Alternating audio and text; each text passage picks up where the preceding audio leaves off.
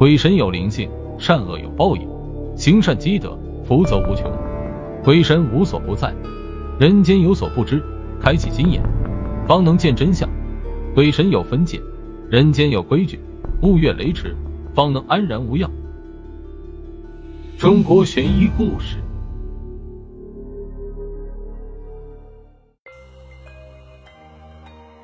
乾隆年间，永安县突然开了家名为回春堂的医馆。凡是到回春堂看过病的人，都说郎中是个神医，但郎中长什么样却没人知道。人们只知道这家医馆的规矩很怪：医馆内设一间诊室，病人进入诊室前必须把眼睛蒙住，手提一个竹篮，然后由郎中的徒弟刘宇成送入诊室。病人进入诊室后，刘宇成就用一把大锁把诊室的门朝外锁住。病人摸黑进入诊室后，只需把患病症状说清楚。郎中就会把药方放进竹篮中，轻击竹篮三下，示意病人摸黑敲开门，带着药方离去。后来突然有人说，替人治病的郎中根本就不是人，而是鬼。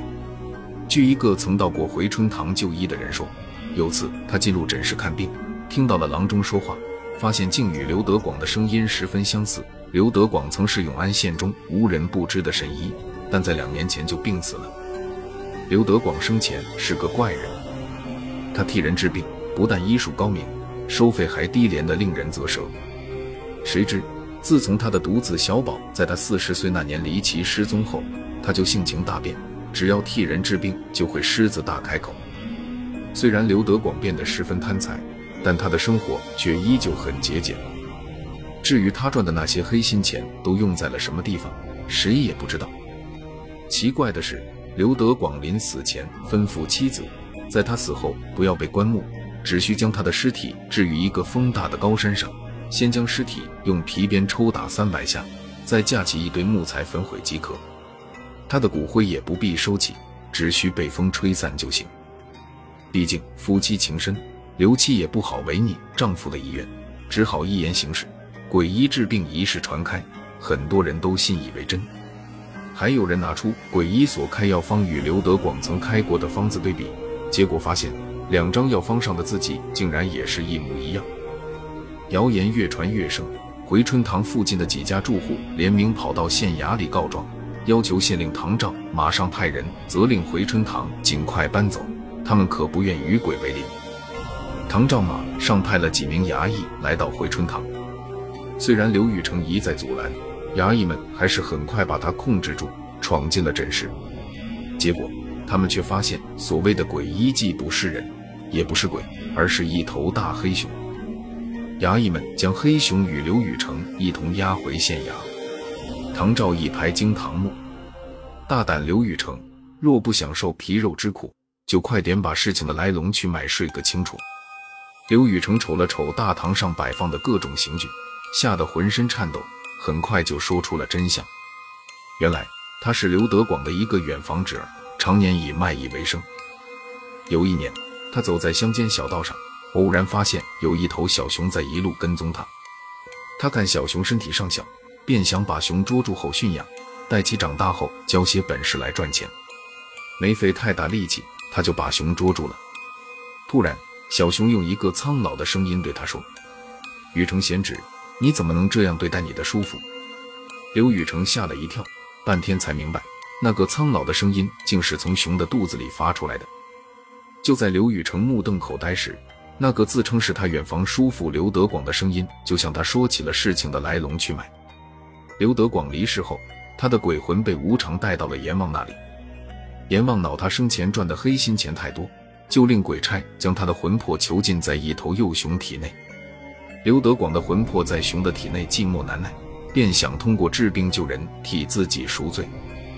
因为常年在外漂泊，刘宇成的身上免不了有几种慢性病。他试着让刘德广的鬼魂给他治一治，没想到服下几服药就全好了。自那以后，刘宇成也不去跑江湖卖艺了。他来到永安县租下一套房子，开起了医馆。为防无人敢登门就医，他就想出了蒙眼看病这一奇招。对刘宇成近似荒诞的说法，唐照自然不信。就在此时。突然，一个声音从熊的肚子里传了出来：“刘宇成所言句句是实，就请大老爷饶过我叔侄俩，给小鬼刘德广一个赎罪的机会吧。唐照盯着那头熊的肚子一看，只见熊的肚子上隆起了一个被一大片稀稀疏疏的毛包裹着的大包，那个声音就是从大包里发出来的。事情虽然蹊跷，但唐照认为治病救人终归是好事，便命人把刘宇成和那头熊都放了。这天夜里。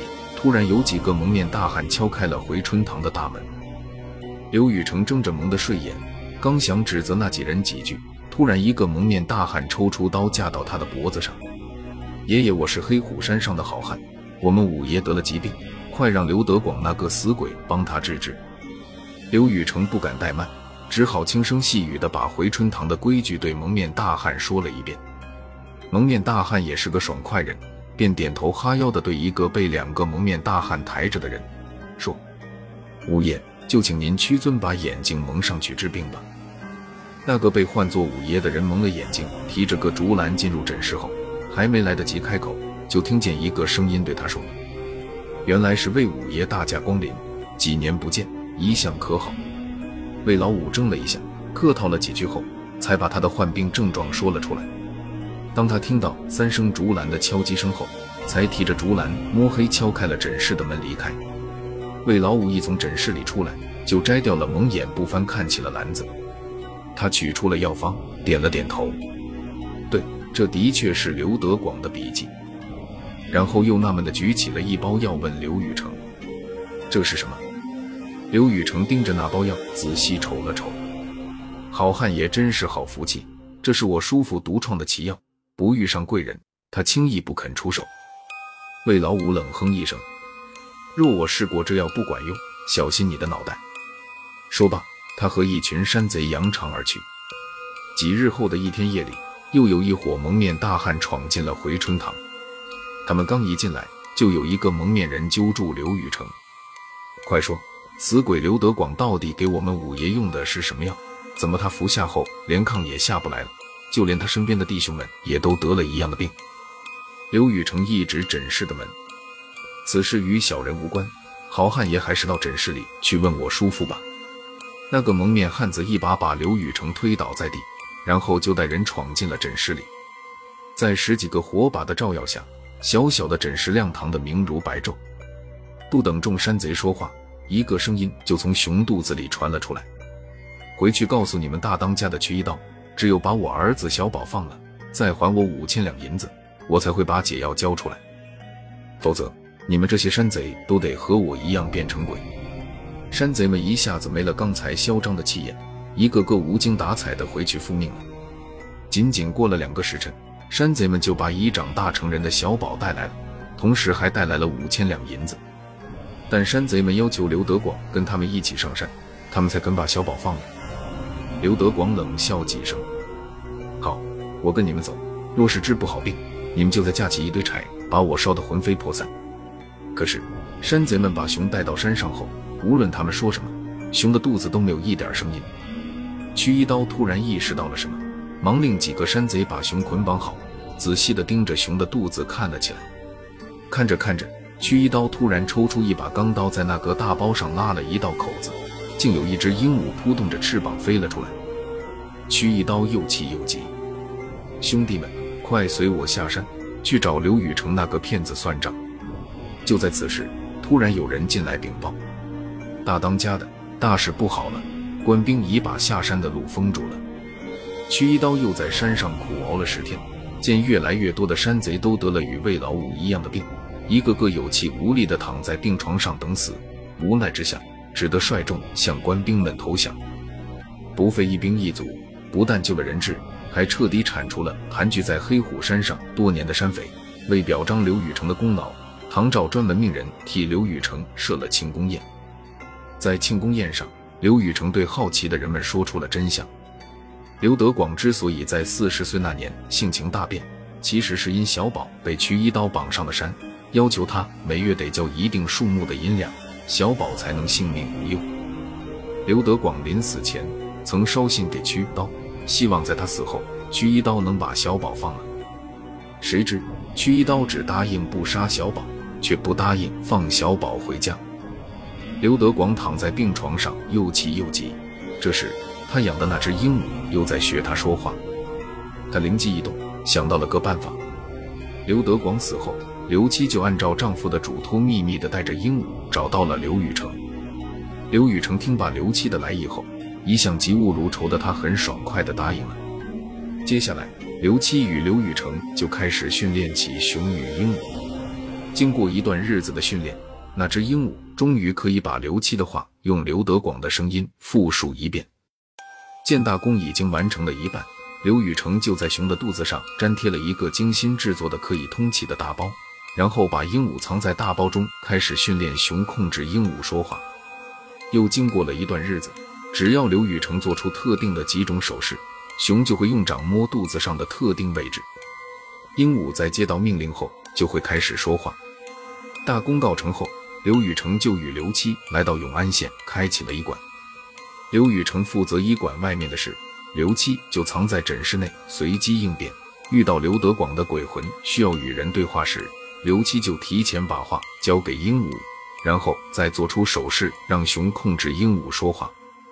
刘七常年跟着刘德广替人看病，日久天长也学了不少东西。每当蒙眼病人进入诊室看病，他就会依病情找出刘德广在临死前写下的药方，放入篮子中。后来屈一刀派魏老五下山借治病之机，乘机试探刘德广。刘七就把早已备好的一种能令人服后得传染病的药放到了篮子中。当熊被带上山后，刘雨成就向官府报了案。几日后，所有山贼都受到了严惩。刘七则把从山贼那里拿回的五千两银子。依照账本，尽可能的归还了那些曾向刘德广求医的人。